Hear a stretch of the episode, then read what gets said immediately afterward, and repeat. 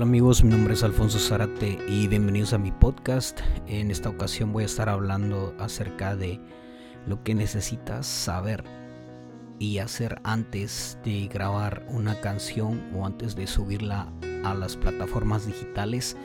Eh, muchas de las veces solo grabamos la canción o la escribimos y vamos con un productor y, y le decimos, no quiero grabar esta canción y te la graban, la subes y de ahí ya no sabes más qué hacer o piensas que ya solo la grabaste y la subiste y ahí se terminó el trabajo. Eh, pues déjame decirte que no es el caso. Eh, antes de, grabar una canción lo que necesitas saber es, eh, obviamente, si tú escribiste la canción, necesitas registrarla. Necesitas registrar la canción. O sea, como necesitas tú registrar esa obra como que tú fuiste el autor. O sea, hay varias compañías donde tú puedes registrar tu canción. ¿Por qué necesitas registrarla? Porque eh, la vas a grabar y hay muchas... Hay, si la canción es buena o con el tiempo la gente le gusta y quiere hacer covers tu canción está protegida eh, y de esa forma tú puedes generar dinero también y de esa forma tú estás protegiendo tu canción porque hay personas que se van a dar cuenta de que tu canción no está registrada ellos pueden y la registran y automáticamente ellos empiezan a generar el dinero que tú tenías que generar por no haber registrado tu canción entonces eso sería lo primero. Eh, escribiste una canción, eh, regístrala, regístrala en el con el derecho de autor. Ahí hay dos, digamos, dos registraciones que tienes que hacer. Una es en el gobierno de tu país, si es en Guatemala, en México, donde sea, tú tienes que ir y registrar esa obra, como decir, quiero registrar esta canción porque yo la escribí, es mi propiedad. Y la otra es que la tienes que registrar con otra compañía que se llama BMI. Aquí en Estados Unidos es BMI o ASCAP. Hay varias otras.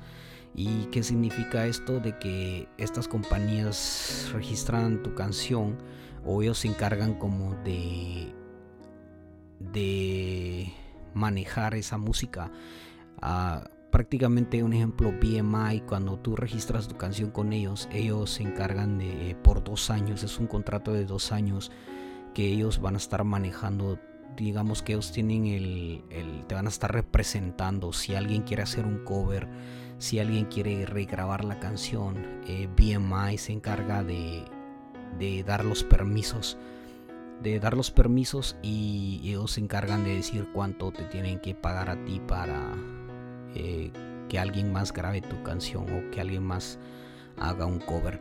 Entonces por eso es muy importante cuando tú escribes una canción, necesitas registrarla y necesitas tener una compañía de estas BMI, ASCAP y para que ellos se encarguen de manejar o de, eh, ¿cómo le dicen? Um, sí, de manejar o representarte para que cuando alguien quiere hacer un cover o subir tu canción eh, automáticamente son regalías también para, para, para, ti como tú eres un escritor. Y prácticamente así se trabaja este mundo de la música. Eh, las canciones o los hits que tú has escuchado el que recibe dinero siempre es el autor de la canción. Entonces no importa que la graben 10 veces que la hagan en diferentes versiones. Que un ejemplo si tu canción es pop y viene alguien y le gusta y lo quiere hacer en merengue eh, no importa, tú sigues ganando de esa reproducción que ellos hacen, entonces tú necesitas tener registrada tu canción. Eh, si estás en Estados Unidos, regístrala en BMI o en ASCAP, eh, hay otras compañías, pero las que más conozco son estas. Y eso es lo que necesitas hacer para que tu obra, tu, tu, tu, letra esté protegida. Si alguien más quiere grabarla, hacerle, cambiarle de género o cosas así, tu música está protegida, o sea, tu letra está protegida y, también es un beneficio para ti. Pero si un ejemplo, si tú solo la escribes y la subes a las plataformas y no la tienes registrada ni nada de eso, eh, puede alguien venir y registrarla por ti. Y ya cuando tú quieres, como un ejemplo, registrarla, te van a decir que no porque ya existe alguien que la registró por ti. Entonces mi recomendación es que tú registres tu canción después de que la, hayas escrito te vayas a esta, a esta compañía BMI o ASCAP y la registres ahí y ellos te eh, le das la información de la canción si ya está grabada o no está grabada. Entonces y si ya está grabada tú vas a poner que si está grabada y te van a decir cuánto tarda un minuto dos minutos dependiendo la canción. Entonces tú estás registrando la letra estás eh, protegiendo la letra porque en este mundo de la música hay mucha gente que estafa, hay mucha gente que se quiere aprovechar de, eso, entonces necesitas tener protegida tu letra. Ahora si estás en México, en Guatemala o en otros países, necesitas como buscar información eh, en dónde tú puedes registrar eso y cómo ellos te pueden representar también como en el derecho de autor. Entonces es muy importante eso después de que tú ya hayas escrito una canción. Entonces lo que voy a estar hablando aquí es eso, de que lo que necesitas saber y hacer antes de, de, grabar y después de grabar. Entonces ya te expliqué en, este, en, esta, en esta parte de que necesitas registrar la letra. Y digamos que ya lo registraste, ya tienes todo. Ahora lo que vas a hacer es... Eh, subirlas a las plataformas digitales, digamos que ya la grabaste, ya tienes el audio, ya tienes el máster de la canción, ahora necesitas eh, eh, subir tu música, distribuirla. Un ejemplo, eh, lo que yo te recomiendo es que busques la mejor plataforma que, que te convenga a ti, donde un ejemplo, hay varias plataformas como CD Baby, está TuneCore, está DistroKid.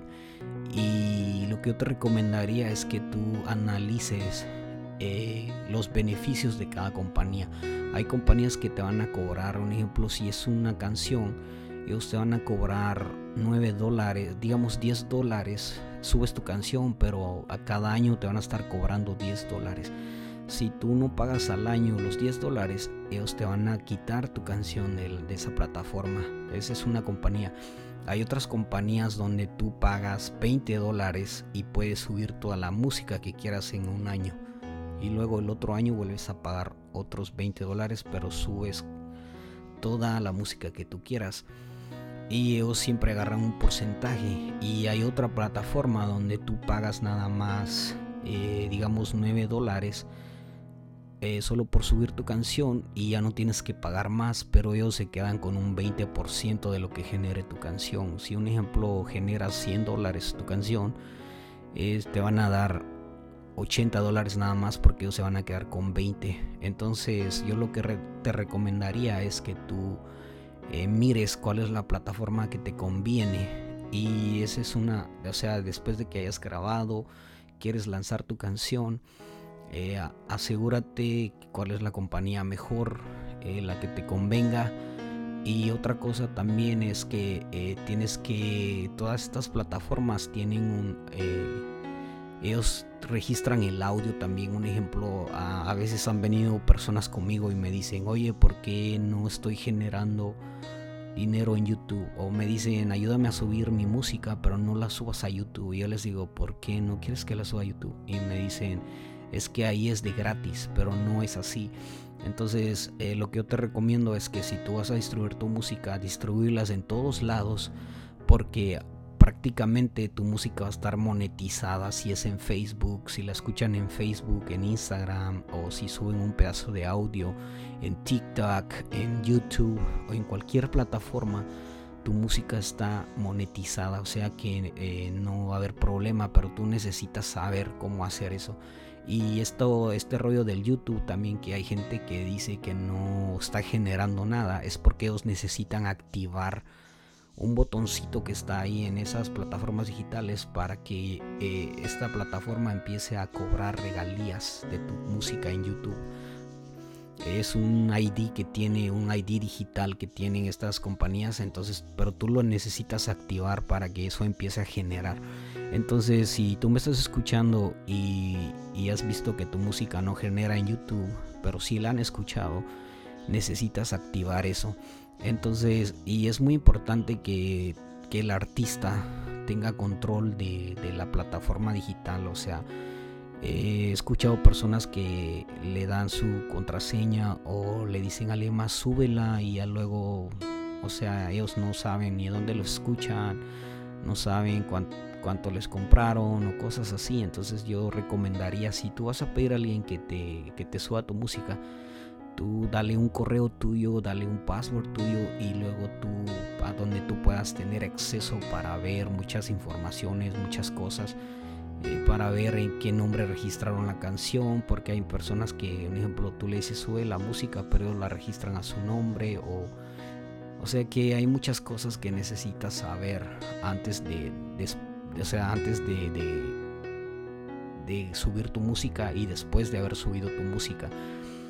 Entonces, eh, yo sé que es muy difícil este tema de la música, es muy extenso, es muy eh, complicado también, pero eh, si tú eres artista independiente, si tú eres eh, un cantante o un músico, un productor, eh, tú necesitas enterarte de cómo es que pagan, qué es lo que necesitas registrar, necesitas registrar el audio, necesitas registrar la letra, necesitas saber qué compañías te pueden representar, porque hay regalías que no estamos recibiendo muchas veces simplemente porque no tenemos una compañía que nos represente.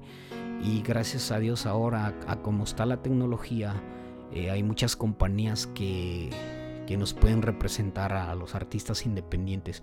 Eh, un ejemplo, los artistas que están firmados, los artistas grandes, ellos tienen como el respaldo de Sony, de Universal Music, de eh, Warner Music, pero ellos, ellos eh, tienen representantes, pero aparte de que tienen esos representantes, pues obviamente que ellos eh, tienen que darles una buena parte de dinero. Entonces, el, y lo bueno que ahora, como está la tecnología, uno como artista independiente puede tener acceso a esas compañías también, nada más que tienes que informarte.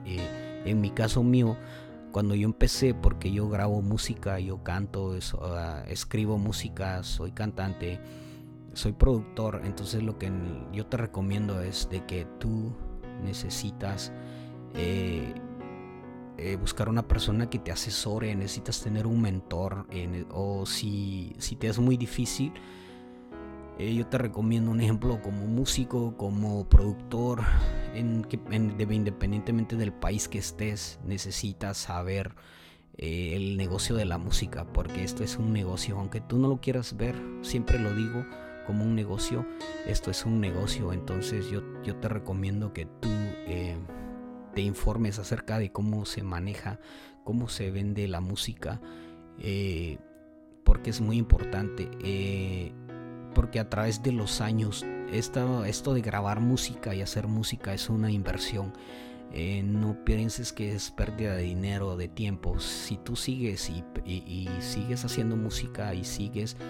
Eh, esto con el tiempo es una inversión, tu inversión se va a regresar porque esto va generando, esto va como esto va creciendo, esta es una inversión, así como el bitcoins y todo eso, poco a poco va subiendo, entre más se escuchan, va subiendo música, eh, tu música va generando y muchas veces no te pagan todas las regalías que te tienen que pagar porque simplemente no tienes representantes. Entonces, eh, por eso eh, quise hacer este podcast de que antes de grabar y después de grabar necesitas informarte que tenga, tienes que registrar tu, letra, tienes que tener una compañía que te respalde, que te represente por si alguien quiere hacer un cover, por si alguien la quiere regrabar. Eh, tú estás protegido y aparte que estás protegido te dan un porcentaje también de esas ganancias. Eh, entonces estoy hablando de esto del BMI y necesitas tener un publishing que te represente también. Eh, necesitas activar el ese eh, ID de YouTube para que escanee tu video, tu audio. Y entonces eh, son temas muy muy extensos pero son muy importantes. Como artistas independientes como músicos necesitamos saber porque eh, hay mucha gente que no sabe esto. Mucha gente un ejemplo yo estoy en Estados Unidos y incluso artistas no sabían. He visto podcasts he escuchado entrevistas que dicen que ellos no sabían eh, cómo era que se manejaba esto y ellos dicen que estaban perdiendo mucho dinero, que no les habían entregado cierta cantidad de dinero porque ellos no sabían cómo se manejaba el negocio. Entonces, eh, ahora como está la información, podemos, tenemos acceso en internet, tenemos acceso en Google o donde sea, libros, eh, videos. O sea que ahora no hay excusa para decir yo no sabía. Entonces, si tú eres un artista independiente, necesitas saber cómo se mueve esto de la música. Y, esa es mi recomendación. Entonces, eh, por eso quise hacer este podcast de, antes de grabar y después de grabar. Eh, lo que necesitas hacer y saber registrar tu música, tienes que tener eh, editoras que, te respalden, porque a veces hay regalías que no recibimos simplemente porque no tenemos esas editoras. Entonces, eh, como lo vuelvo a repetir, es un tema un poco complicado, pero eh, es muy importante y a la vez es muy gratificante saber eso. Entonces, eso es todo lo que voy a hablar en este podcast y en el siguiente podcast voy a, seguir hablando acerca de publishing. Eh, voy a estar hablando de otras cosas importantes como el 360 deal que le dicen. Eh, muchas cosas. Entonces eh, espero que este podcast les haya ayudado y nos vemos hasta la próxima o nos escuchamos hasta la próxima.